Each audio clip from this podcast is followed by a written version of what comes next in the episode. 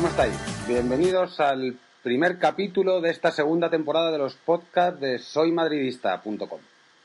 Eh, ya habéis visto la introducción. Este año toca que estemos todos tristes. Estamos muy tristes. Unos están tristes porque pertenecen al Real Madrid en tal vez la jugada más estrambótica que se haya producido en este club en los últimos tiempos.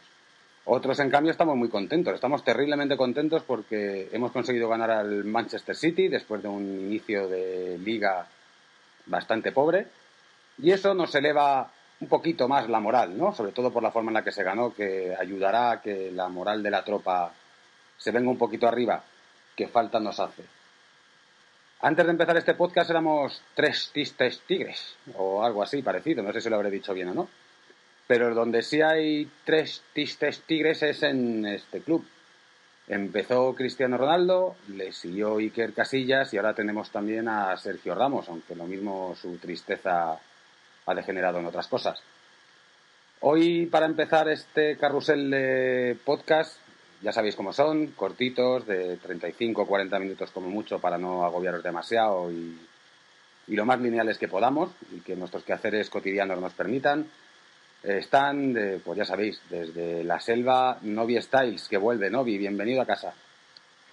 Muy buenas tardes o noches, cuando sea que lo estáis escuchando. Y aquí ando, muy triste, tristísimo. Ya somos cuatro. Está también el hombre al Kalashnikov pegado. Él es Pablo Alfama, Pablo A. Bienvenido, Pablo. Hola, encantado como siempre. Bueno, vamos al lío desde el principio y sin, sin más dilación, dándole un poquito de ritmo a estas cosas. Eh, vamos a empezar hablando de la tristeza, por supuesto, y empezamos eh, por orden cronológico con Cristiano Ronaldo. Eh, Novi, ¿qué te parecieron esas declaraciones de Cristiano y a qué crees que hoy llegaron a obedecer? Bueno, pues nada, pues nos ponemos en plan periogolfo y empezamos a lucubrar. A ver, Solamente Cristiano sabe por qué estaba triste. El resto nos podemos hacer una idea. Y básicamente, pues, en mi opinión, Cristiano no debería haber hecho esa declaración.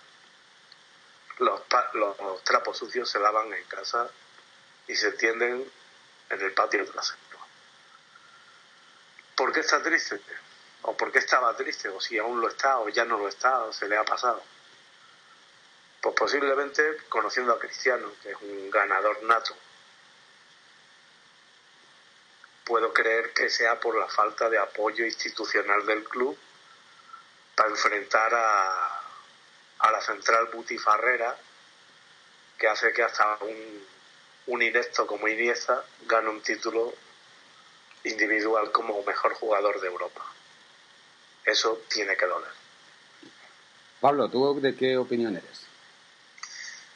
Partiendo de que, como ha dicho Novi, estamos solo elucubrando, yo lo cierto es que a, la luz de los últimos acontecimientos, lo que me extrañaría es que hubiera alguien que estuviera contento. Si en el vestuario supuestamente hay toda esta marejada y todos estos problemas internos, alguien que, como también ha dicho Novi, alguien que es un ganador y que sabe que tiene unos objetivos muy altos y una expectativa todo el mundo puesta en él y que vea que el equipo se le puede estar rompiendo por detrás por una serie de problemas, también, también es para estar disgustado. Es decir, dentro del campo de la especulación podemos, podemos buscar muchos motivos. Pero yo creo que la clave, lo que ha ido cambiando desde que pasó todo esto hasta ahora, es que se está demostrando que motivos puede haber de verdad. Que no es un solo capricho de un tipo egoísta, como se ha dicho, ¿no? egocéntrico, etcétera. Bien, bueno, yo como sabéis, la misma noche de autos, tras el partido ante el Granada, eh, comenzaron las especulaciones acerca del motivo de la tristeza de Cristiano Ronaldo. Eh, esa misma noche, mientras todos los demás especulaban que si el dinero, que si no sé la cantidad de salvajadas que se llegaron a decir, eh, Soy Madridista ya publicó que los motivos de, esas declaraciones de Cristiano se debían a lo que él consideraba una falta de atención del club respecto a su figura. Eh, consideraba que institucionalmente estaba desprotegido, igual que en otros equipos que son una piña y defienden lo indefendible, eh, pues en el caso de Cristiano se encontraba eh, solo ante el peligro. Si hay más razones detrás o no, la versión oficial de los hechos es esa. Desconozco si puede haber más razones, pero desde luego viendo el devenir de los acontecimientos con el paso de los días y cómo la unidad del vestuario parece resquebrajarse, es posible que incidiera algún asunto más, aparte de eso. Yo lo que pasa, Miguel, es que eh, ese, ese argumento, es decir, como, como he dicho antes, me parece totalmente plausible, pero, pero es que si nos ponemos a pensarlo, es que cualquier jugador debería sentirse así, y no digamos el entrenador. Porque una cosa que, está siempre en los debates en las redes sociales es que el club parece que vive un poco aislado, como al margen, o intentando mantenerse al margen de todo lo que se dice y con el Madrid que se dicen burradas día tras día. No, intentándolo, no, consiguiendo. El club ahora mismo está viviendo en una auténtica realidad paralela, en un universo paralelo. Aquí los que nos preocupamos y demás somos, pues, como tú dices, los que debatimos en redes sociales, eh, etcétera, pero es que reacción institucional, cero, siempre, permanente. Esa es la actitud del club. No se reacciona a nada, sea un insulto, sea una mentira, sea a lo que sea. Reacción institucional, cero. Sí, yo soy evidentemente... Si eso nos tiene a nosotros hasta las narices, imagínate a un señor que sabe que es el mejor del mundo. Sí, no, efectivamente yo creo que la, política de comunicación del Real Madrid es, por llamarlo de alguna forma, muy suya, ¿no? Eh, desde luego no me gustaba absolutamente nada Valdano en ese papel, siempre barriendo para casa y colgándose medallas. Luego hablan del ego de otros, pero este iba sobrado también. Eh, pero sí considero que es necesario un papel de un una persona que representa la institución y que sepa eh, poner el acento en lo que realmente es necesario en cada momento. Lógicamente tendrá que estar de acuerdo tanto con la plantilla como con el cuerpo técnico como con la directiva y tendrá que estar en permanente contacto con ellos.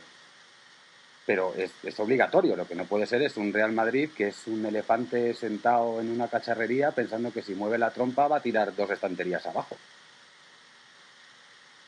No, totalmente de acuerdo. Si es que es inadmisible. A ver, eh, los tiempos han cambiado y todo el mundo lo sabe. Hoy la información es mucho más inmediata, existen las redes sociales y cada vez con más peso. Y si nos ponemos a analizar la política de comunicación del club, ya eh, simplemente yo ya dudo de que haya una política de comunicación del club. Hombre, lo que sí parece claro. Esa política la llamen la política del cero absoluto. Sí, es que eso es eh, evidentemente lo que parece, ¿no? Que las instrucciones del club es no entrar al trapo ni ante la más mínima crítica, pero tampoco ante las loas. Es decir, vivir en una especie de, mundo aparte. Eh, la cosa es tal eh, que ni siquiera defiende a sus propios socios cuando les atacan. Es decir, a mí me parece muy bien que diga, pues mira, no vamos a defender las cosas que se dicen de los jugadores porque cobran X dinero al año ¿Y para qué les vamos a defender? Pues mira, lo puedo llegar a entender si por racanería o por lo que lo queráis llamar. Pero, macho, a un abonado que le llamen psicópata o nazi o abducido o no sé qué, y el club le dé igual, Es decir, es que el club, eh, tiene, el club tiene una directiva, pero el club son todos esos tipos que comerán pipas o tirarán eh, porterías. Son los mismos. Y merecen la defensa de, por parte de la institución, porque a fin de cuentas son los que la sustentan. Según los últimos presupuestos del club, en un treinta y tantos por ciento. que son los dueños de la institución. Sí, bueno, pero el, Real Madrid es un sentimiento y se está atacando al Real Madrid, se está atacando a la base del Real Madrid, se está atacando al dueño del Real Madrid. Sí, no, lo, que es curioso es que en este periplo del segundo Florentinato, por llamarlo de alguna forma, eh, se ha atacado absolutamente a todos los frentes del madridismo. Hubo una época en la que el muñequito del pim pam pum era el propio presidente. Eh, después era José Ángel Sánchez porque era muy amigo de Mourinho. Del entrenador ni hablamos al segundo entrenador, a los ayudantes del entrenador, a los jugadores de la plantilla, a los aficionados, a los socios. Le han datizado absolutamente a todo el mundo. Y el Madrid sigue cruzado de brazos sin tomar una, disposición a decir, oye, eh, ya está bien. Ya está bien. O sea, yo no soy en absoluto partidario, como dice mucha gente, decir, vamos a, retirar acreditaciones. Pero ¿cómo vas a retirar las acreditaciones al tipo del país? Estás jodiendo a los tíos que leen el país y leen los deportes del país.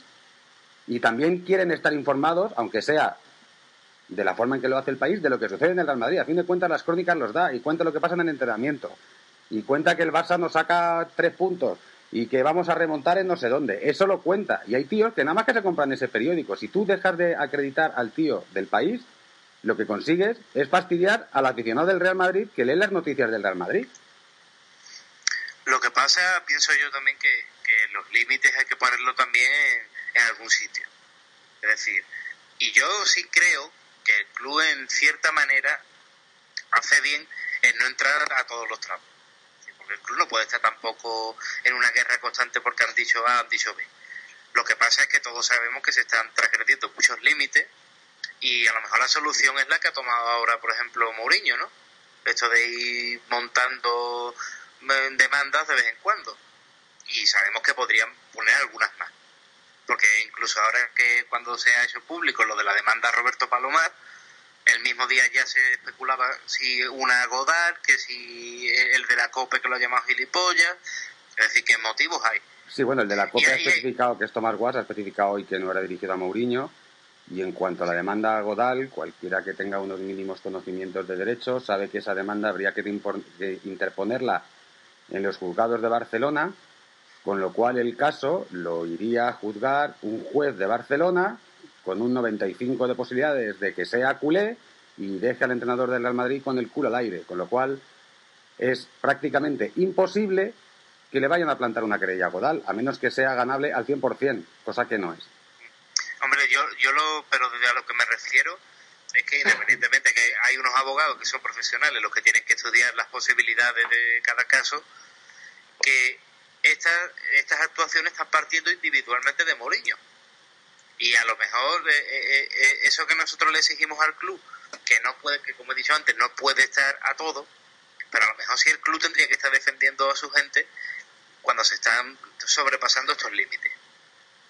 Pero a ver, Pablo, espera un momentín, porque si hay algo que el club como club, como institución, debería estar defendiendo, pero a muerte, es a sus socios. A los empleados, sea se llame José Mourinho, o se llame Cristiano Ronaldo, o se llame Pacheco, o sea el tío que pica las entradas en la puerta 55, son empleados del club. Pero lo que es inadmisible es que desde el club no se defienda a quien es el club, a la base, a la esencia del Real Madrid, que son sus socios, primero, y por añadido sus simpatizantes, su, la tal de masa social. Eso sí es inadmisible. Sus empleados de alto standing, pues como está demostrando Mourinho, tienen sus formas de defenderse individualmente. Eso lo puedo entender. Lo que no puede entender es la indefensión absoluta como entidad del Real Madrid hacia sus socios. Ese, aquí vale todo, porque es lo que les está diciendo. Tiene que llegar un momento, yo todavía creo que va a llegar un momento en que el Real Madrid como institución, diga, señores, no vale todo. No me toquéis a mis socios porque entonces la liamos. Y esa sería la única defensa a ultranza que yo exijo al Real Madrid. Pero Novi, eh, ayer en eh, ayer por la noche grabé el podcast de Voz Madridista y precisamente incidía en algo parecido a esto. Es decir, el Real Madrid Televisión es la televisión del club, aunque la gestora eh, sea Media Pro, por lo menos lo era. Ahora con la fusión con Antena 3, no sé cómo, cómo gaitas va a quedar eso. hay una tertulia a la que invitan a un tipo que insulta a la afición del Bernabéu. Por eso te digo, Miguel, Sí, que, será muy madridista. Si yo no dudo que será madridista hasta la médula. Será más madridista que los calzoncillos blancos de Bernabéu recién sacados de una jubileta con lejía. Seguro que es más blanco que eso. Pero, macho, ¿pero cómo la televisión del club puede imitar a un tío que está insultando al club? Y le insulta por defecto y se, y se queda gracioso. Luego dice, no, es que soy underground. Pues underground ni tu puta madre.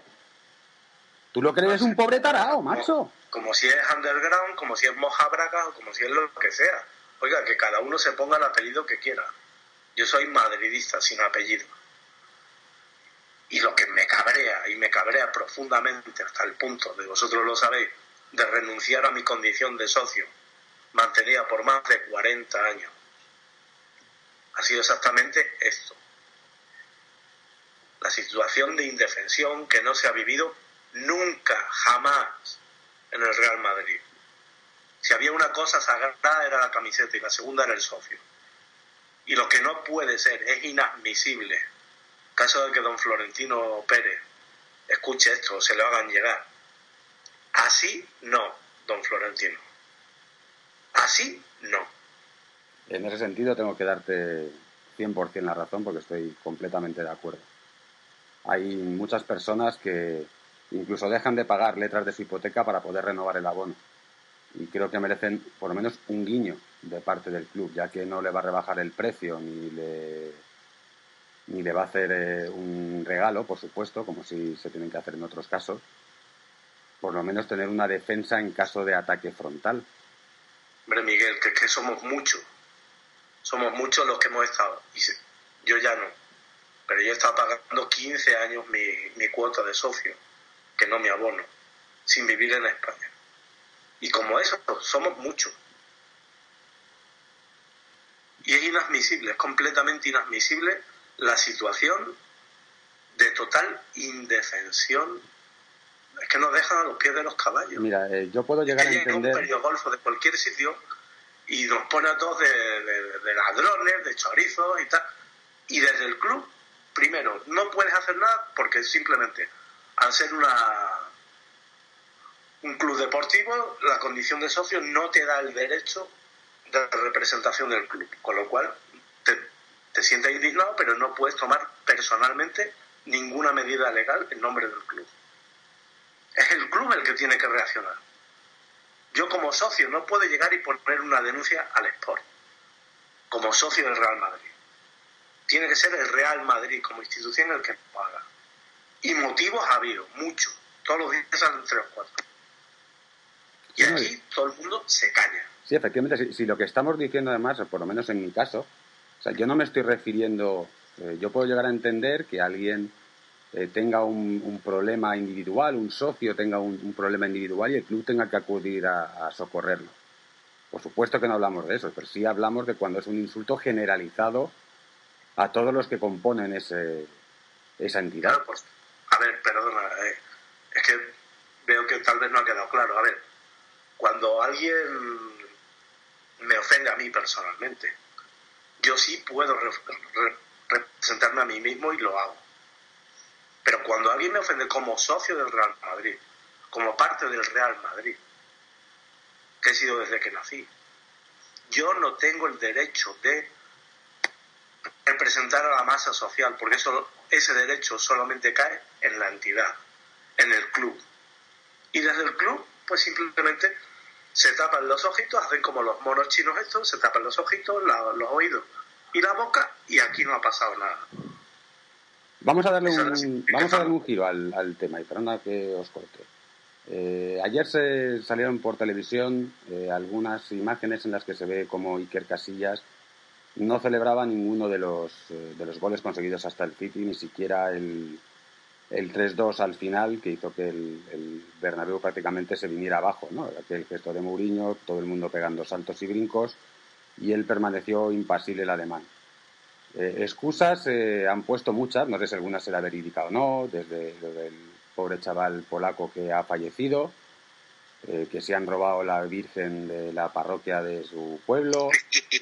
Eh, no sé, lo, no he oído todavía que se le quedaron los guantes pegados al pantalón, pero también es posible. Eh, ¿Qué significado le dais a ese hecho? Mira, yo te lo resumiría con un tuit que, que leí hace unas horas. No, no soy capaz de decir quién lo escribió, la verdad no me acuerdo. Pero el tuit decía, eh, era, por, por, lo visto hay un hashtag, ¿no? Con la razón por la que creo, por qué Casillas no celebró. Y decía, ¿por qué Casillas no celebró? Porque iba con el City. y yo, hombre, no, no quiero exagerar, pero cuando uno ve la cantidad de ocasiones que le hacen al Madrid últimamente, que es una cantidad bastante pequeña, porque el Madrid, jugando fatal como está jugando, recibe muy pocas ocasiones.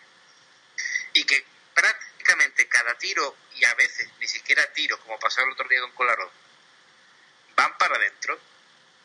Cuando uno ve esa actitud que está manteniendo, es que dice, bueno, este no es, con nosotros no va. No sé si irá con el sitio o con quién, pero con nosotros no.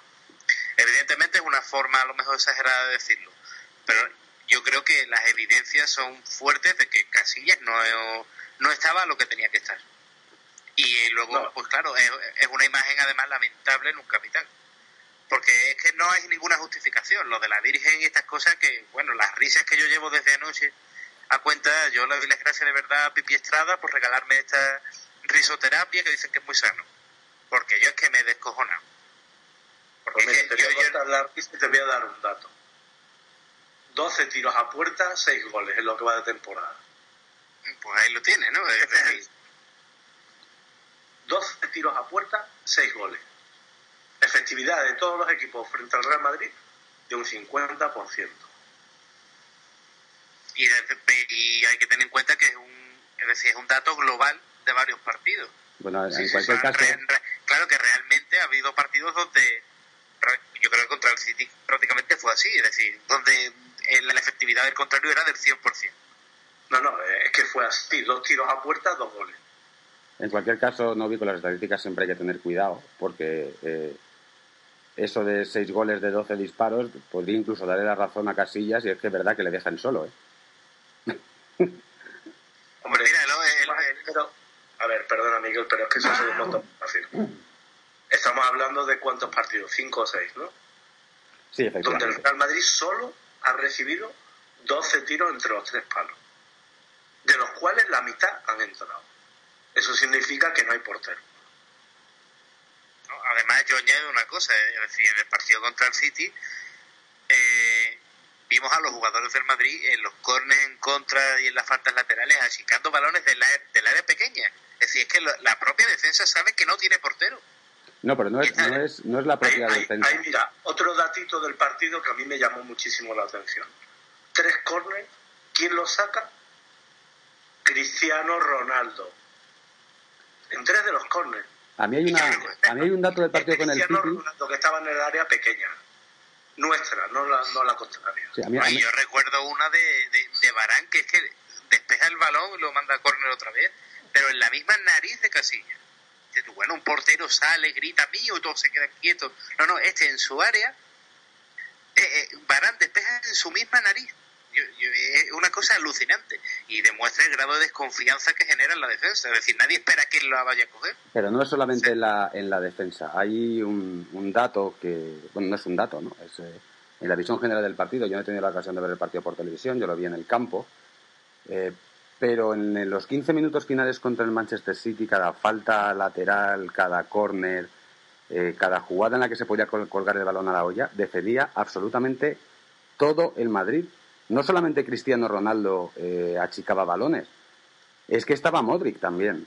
Es que jugadores que no están hechos para eso, es decir, es como si hubiese una especie de psicosis tremenda en el equipo a que el portero no está y que tienen que apretar los dientes en defensa y apretar el culo como sea porque, por, porque como vaya dentro están muertos.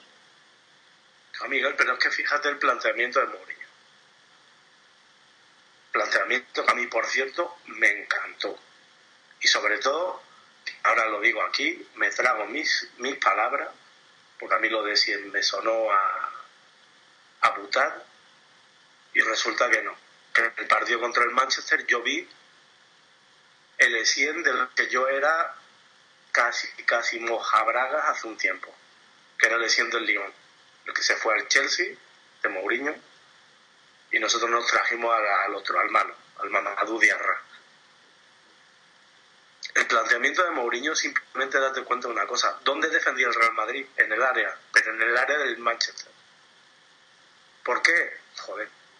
Pues pensando un poquito mal y viendo el partido, oiga, le pongo 80 metros de, distancia a mi portero, que no tengo.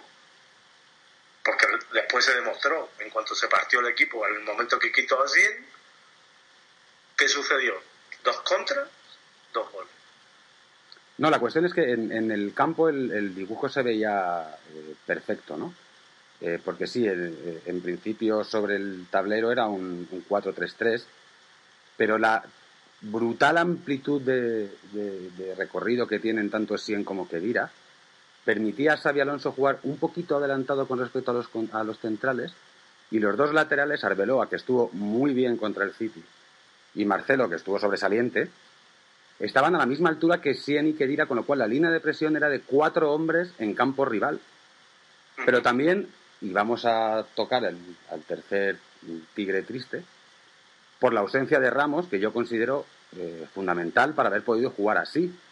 Eh, Ramos es un chico que cuando no está bien físicamente eh, hace lo mismo que hacía Fernando Hierro.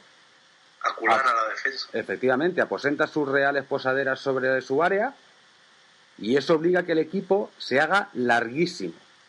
Y al hacerse el equipo largo, lógicamente es mucho más complicado defender. Yo creo que Ramos no está bien físicamente. Los problemas los sabrán él y su entrenador. Lo comenté en Twitter porque me llamó muchísimo la atención volver a ver, por fin, a nuestra defensa cuando retrocedía, retrocedía hasta la corona del área, ni un paso atrás. Nuestra defensa estaba defendiendo 20 metros por delante de Casillas, cosa que en los partidos de este año no había pasado en ningún partido con una lógica simplista, dices tú, a ver, ¿qué es lo que ha cambiado la defensa para poder defender 20 metros hacia adelante? ¿Cuál es el cambio? Ramo por Varane. Simple. Resulta que este chaval pues tiene 18 años, tiene punta de velocidad, tiene cuerpo, sale al corte, cosa que Ramos no, Ramos recula por lo menos en los partidos que estaba jugando hasta ahora. Sí, pero el problema es ese, que está mal físicamente. Es decir, discutir a Ramos cuando está a tope y cuando está centrado es ridículo. Es ridículo. porque, porque no se le puede criticar por nada. Tiene todas las condiciones del mundo. Cuando está concentrado es un muro infranqueable. Eh, controla el tempo de los partidos. Sabe sacar el balón en corto y en largo. Se incorpora al ataque con peligro. Es decir, cuando está en forma es tremendo. Lo malo viene, primero, cuando no está en forma y yo creo que ahora no lo está. Posiblemente no lo estén otros, pero él desde luego no lo está. Y después, el otro problema que tiene Ramos y que ya hemos comentado en mil podcasts, es cuando él se cree mejor de lo que realmente es, cuando le llenan la cabeza con pajaritos de es el mejor central del mundo, es eh, candidato al balón de oro, porque de repente se le afloja el esfínter y se vuelve vulgar, porque deja de estar concentrado. Y los problemas de concentración de Ramos son muy serios y estuvieron a punto de costarle eh, eh, la suplencia en el Madrid la temporada pasada. Si no se llega a lesionar Carballo, creo que fue en Santander, Ramos no hubiese entrado nunca de central. Nunca. Yo añadiría una cosa sobre lo que estáis apuntando de Ramos cuando está en forma. Es que precisamente la gran virtud de Ramos, y por lo cual se asentó el año pasado y hizo una temporada tan buena, es porque es un central que permite adelantar la defensa, porque es muy rápido entonces era, era raro el rendimiento que estaba teniendo este principio de temporada la defensa del Madrid, como decía Novi, aculándose siempre. Y en ese sentido me sorprendió muy gratamente la, actuación de Barán. De todas maneras, respecto de al respecto del tema de, de Ramos, a mí me hace gracia una cosa que ahora en los medios, pues también como pasa con Cristiano, con Casillas y con todo, pues eh, unas ruedas de especulaciones, que es lo que pasa con Ramos, todo el mundo da por hecho que es un castigo. Y a mí lo que me sorprende es que se diga eso como algo malo. Es decir, que un entrenador pueda estar dándole un banquillazo a un jugador por una supuesta indisciplina es malo. Entonces, ¿para qué tenemos entrenador si no puede hacer eso? Es que si no, tuviésemos entrenador... va un poco diferente. A ver, cuando tú gestionas un, un grupo de gente, y ya no te digo solamente en el fútbol, te digo en una cocina, te digo en cualquier sitio, tú tienes lo que se llama el palo y la zanahoria. Vas por el elogio o vas con, el, con, la, con la escoba. Y hay que saber usar las dos cosas al mismo tiempo y en la dosis adecuada. Que Mourinho le ha pegado un palo a Ramos, por supuesto, se lo ha dado. Primero, porque puede, porque el responsable último del equipo es José Mourinho. Y si un señor que te está, que te está dando el 10% de lo que te puede dar, evidentemente yo es que le meto un escobazo que lo, que, lo avío. Que es lo que ha hecho Mourinho. Le ha metido un banquillazo un toque de atención, ¿lo ha castigado? Sí. ¿Y qué? ¿Y qué si lo ha castigado? Es que lo tiene que hacer. No, es que es misión de Mourinho hacerlo. ¿Por qué? Porque si tenemos un jugador que, como dice Miguel, es un portento físico, es un portento técnico, cuidado, y no estoy diciendo ninguna tontería, yo he visto a Ramos entrenarse a meter pelotas en cubos de basura y no, y no fallar ni una. Así se entrena un pase. Maldito no. Quiere decir, este chaval tiene un don natural para jugar al fútbol. Lo único que pasa es que Dios le dio una cabeza a tono. Si no, estaríamos hablando de un central histórico. A Ramos el cerebro le pega chispazo. Sí, lo importante es eh, tener el fusible para que ese cortocircuito se subsane lo antes posible. Eh, y es más, yo también soy de los que pienso que tú tienes un entrenador para algo. Igual que en todas las empresas hay un jefe para algo. Todas las empresas tienen su manera de actuar y si no las cumples, sabes a, que, a, lo, que te expones. Sea en un sentido, sea en tu, precisamente en tu quehacer diario, o sea extradeportivo, que es que me da exactamente igual. Tú tienes que cumplir una serie de normas. Si no las cumples, te castigan. ¿Por qué en el fútbol no? ¿Por qué, en, el fútbol, ¿por qué en el fútbol, no? no? ¿Por qué en el Real Madrid no? Efectivamente. Pero en el Real Madrid con una determinada serie de jugadores. A Guardiola le pegó un banquillazo de 3 4 meses a hacer fábricas te había costado 40 millones de euros. No, pero si, si no es solamente eso, o sea, es que... No, Mourinho no, es que lo ha castigado. Sí, señor, lo ha castigado. Pero ¿Qué no pasa? ¿Que no tiene derecho? Pero si el problema no es ese. O sea, el problema no es que solamente sea en el Real Madrid, porque es que además es mentira. Es con determinados jugadores. Es decir, volvemos a lo de Casillas con los brazos en jarra sin celebrar el, el gol. Está triste, ¿no? O está triste porque se ha muerto el pobre niño polaco, o está triste porque han robado la imagen de la Virgen, o está triste porque se le han quemado las costillas a la barbacoa. Me da exactamente igual está triste y no celebra el gol. Cristiano Ronaldo no celebra un gol, dicen en sala de prensa que está triste y le matan. Este cabrón con lo que gana, tal, no tiene derecho a estar triste. Casillas puede estar triste porque no se sabe atar los cordones de los zapatos y no pasa nada. Y esa doble vara de, medir es vergonzosa. 10 millones limpios a ganar 7. O sea, con 7 sí puede estar triste, con 10 no. No, pero mira, aquí yo creo que mm, llamemos las cosas por su nombre. El único problema que hay es que hay una serie de señores en la prensa, por no decir el 90% de la prensa, que se dedica a recolectar cualquier tipo de argumento que le pueda servir para atacar a Mourinho. Es decir, hemos visto como jugadores, como Granero en su momento, han pasado de una semana a otra de ser el amiguito de Mourinho el que pone como ejemplo y, o porque le hace la pelota de pronto a un maltratado por Mourinho porque no lo ha puesto. Y es, y es lo que pasa, es decir, no, no podemos buscar unos argumentos racionales para explicar lo que no tiene ningún raciocinio detrás. Es puro odio, es puro deseo de derribar a una persona. Y todo lo que haga está mal. Y si Mourinho no toma medidas con la plantilla, pues dirán que la plantilla se le acomoda, que Mourinho no ejerce, que, que para qué cobrar dinero y esa fama de líder y no sé cuánto. Si las toma es que toma represalia contra los jugadores, que está imponiendo régimen de terror, como he leído por ahí que han dicho varios, o como hoy mismo dice Samano en el país, que, que está incluso vulnerando derechos constitucionales, la libertad de expresión y no sé qué. Hombre, a mí, a mí, me gustaría, a mí me gustaría que Sámano dijera hay que votar al PP. A ver si él vulnera derechos de la Constitución así o no. Él, trabaja en prisa, ¿verdad? Sí. Venga, Sámano, un reto. Haz una columnita y titula Yo voto al PP y le seguiré votando siempre. A ver si tiene huevos. ¿Tiene huevos, Sámano? No, ¿verdad? Venga, a otra cosa. No, pero es que, es que eh, estamos ya llegando a un punto que es una cosa ya enfermiza pero, pero enfermiza. pero es, lo que, es como empezamos este podcast. La política es vale todo. Y todo es admisible. Y además todo se admite. Se le está dejando, se le ha dejado manga ancha. Han podido decir lo que han querido decir. Han podido hacer lo que han querido hacer. Han crucificado a nuestro entrenador, han crucificado a nuestros jugadores, han crucificado a nuestro club y se les ha dejado. No se les ha tocado las palmas por vergüenza, pero se les ha dejado hacer lo que han querido y lo siguen haciendo. Entonces, es que volvemos, volvemos al principio. Alguien tiene que coger y decirle, señores, no os voy a dejar. Esto no vale. Y medios hay. Y Miguel lo sabe perfectamente porque de nosotros tres es el único que es periodista y sabe que sí hay forma de que eso, de que eso suceda. Sí, de todas maneras, tú en vereda.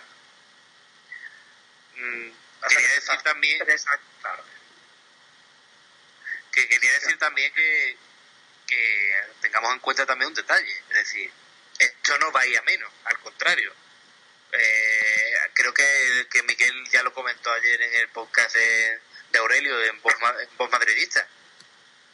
Y eh, ahora con la perspectiva de unas elecciones donde se rumorea que puede haber algún candidato que se atreva a plantarle cara a Florentino, el, el alineamiento de la prensa va a ser brutal. Es decir, ese candidato ya, ya le tiene la campaña hecha. Es decir, si yo fuera él le estaría tocando las palmas es que en el mismo momento en el que eh, ese candidato o esos hipotéticos candidatos se reúnan con los directores de los periódicos deportivos y de los programas deportivos de tele y de radio y mientan, porque lo harán, porque saben lo que esos directores de los medios quieren escuchar y digan, si nosotros ganamos, la política informativa va a cambiar y vais a tener manga ancha, la campaña para derribar a Florentino y a Mourinho va a ser muchísimo más descarnada que ha sido hasta ahora. Muchísimo más. Eh, y desde luego eso es algo que los rivales de Florentino, en caso de que existan, saben perfectamente. Y es algo además que los directores de los medios saben que de perdidos al río y que peor no pueden estar que ahora. Con lo cual, eh, agarrados que vienen curvas. De aquí a mayo, que serán las elecciones, las curvas van a ser de consideración. Muy callado os he dejado. Me gusta haceros pensar, ¿eh? Sí, no, es que, es que realmente es un panorama desalentador, ¿verdad? Porque sabes que cualquier tropiezo, un empate que saque el Madrid en un partido o cualquier tipo de roce que o de gesto que capte una cámara, esto va a dar lugar a semanas y semanas de, de lo mismo, de la misma porquería de siempre. Y yo ya, por, también por meterle un poco de, quitarle un poco de picante al asunto, yo ya es que la prensa me sorprende. Primero, y lo voy a decir de claro, por la poquísima vergüenza que tiene y lo poco que intenta disimular, la intención que es que se los ve venir de lejos. Pero lo que ya me sorprende es que me están llegando a extremos ya de surrealismo puro. Porque no me digas que lo de la Virgen, eh, es que eso ya bueno, estos, señores son, son así de tontos o es que se creen que lo somos nosotros. Pero es que date cuenta una cosa, lo de la Virgen de quién viene. No, no, no, a ver, sí, sí, Novi, pero lo de Pipi Estrada... Y viceversa. Pero, si es que el, problema, Novi, el problema es que sea verdad. Si es que el problema, el problema es que sea verdad y un tipo que cobra lo que cobra, que es el capitán del Real Madrid y que profesionalmente toda su labor está dedicada a eso y que además lleva un brazalete y tiene que defender a sus compañeros, en un partido de Copa de Europa en el minuto 90 esté pendiente de la Virgen de su abuela y no del fútbol. Es que si es verdad, es para pegarle una patada en el culo y mandarle a Mongolia. No, pero vamos, yo, yo no creo que sea verdad. Pero mira, lo, Novi, eh, al respecto de lo que dice, que sí, que es Pipi Estrada y que de Pipi Estrada pues, podemos esperar, porque ya sabemos que este persona tiene una serie de problemas eh, ampliamente contrastados. Pero, Oye, que el problema rubio me lo pido yo un par de días a la semana. Eso seguro. Pero vamos, ah, yo a ver, eh, yo no vi el programa. Yo estaba todavía despierto, estaba viendo una serie y vi que empezaron a comentarlo en Twitter. Entonces a un amigo allí en Twitter le pregunté, digo, oye, ¿es verdad que están diciendo esto? Y sí, y me estuvo comentando. Y lo que a mí me importó en el momento no era que él hubiera dicho Pipi, porque digo, bueno, Pipi puede decir cualquier cosa. Sino lo que yo le pregunté, digo, pero ¿cómo han reaccionado los demás? Porque yo me imaginaba, digo, esto habrá sido carcajadas, sillas volando, ya una, se perdió la compostura. No, pues, pues no, pues me dice, no, no, muy normal y deseando la pronta aparición de la imagen y no sé qué. Digo yo, pero, pero esto, esto, estos señores, yo ya es que no tengo conclusiones con esto, o, o, de verdad es que están, son demente, o es que nos toman por gilipollas del todo. Bueno, pues llevamos. os, tengo que cortar, Novi, lo siento porque van 40 minutos, no creo que esto se le haga muy pesado a la gente.